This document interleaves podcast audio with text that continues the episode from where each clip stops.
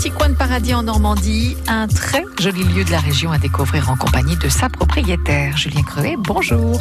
Bonjour Nathalie, bonjour à toutes et à tous. Suite de notre visite de la Villa Cambette à Bayeux. Oui, Villa Cambette, simplement parce qu'elle est située rue Cambette. C'est une ruelle plutôt, telle que la capitale du Bessan dans le secret, à deux pas du centre historique. Alors jusqu'à présent, on a vu à quel point la décoration du rez-de-chaussée était soignée. Place maintenant au premier étage, là où se trouvent les chambres. Les chambres privées, tout comme les chambres des hôtes. Valérie Chouinard, propriétaire de la Villa Cambette.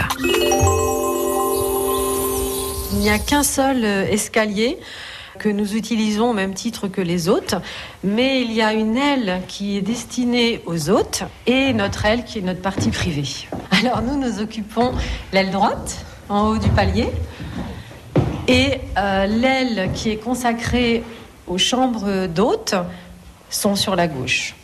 Chacun chez soi. Chacun chez soi, c'est un peu ça. On partage quand même toutes nos pièces communes avec les hôtes.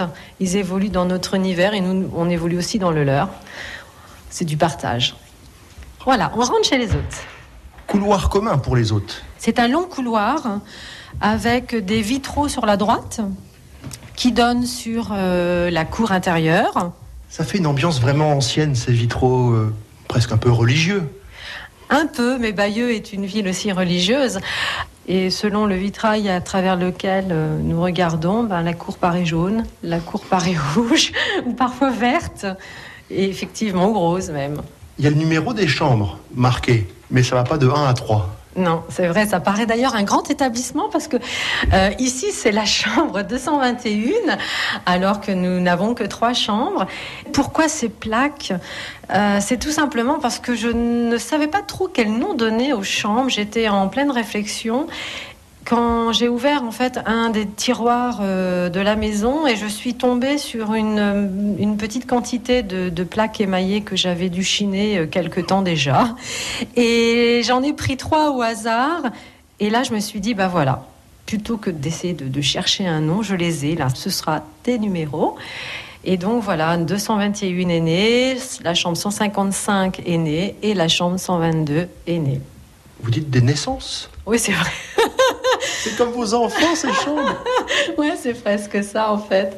Quand on- nous avons rénové la maison, ben, j'ai apporté beaucoup de moi-même quand même au niveau de, de la décoration, au niveau des choix des matériaux. Chaque chambre me ressemble certainement. Et je pense que j'y ai mis une patte et, et beaucoup peut-être aussi de ma personnalité. Mais ce ne sont pas des triplés, elles ne se ressemblent pas. Non, elles ne se ressemblent pas. Chaque chambre est vraiment authentique et surtout, elles sont très très différentes en décoration. Et c'est pour ça que quand les autres euh, réservent, euh, ils réservent bien particulièrement une chambre et pas l'autre parce que euh, je pense qu'elle correspond davantage à leur sensibilité. Et est-ce que chaque chambre est louée au même tarif, Julien? Alors pas tout à fait, il y a quelques variations en fonction de la superficie des chambres, mais disons que le prix d'une nuit à deux avec petit déjeuner tourne autour de 160 euros. Infos et photos à retrouver sur francebleu.fr, rubrique Un petit coin de paradis en Normandie. Et demain, on voit comment sont aménagées les chambres de la Villa Cambette. France Bleu.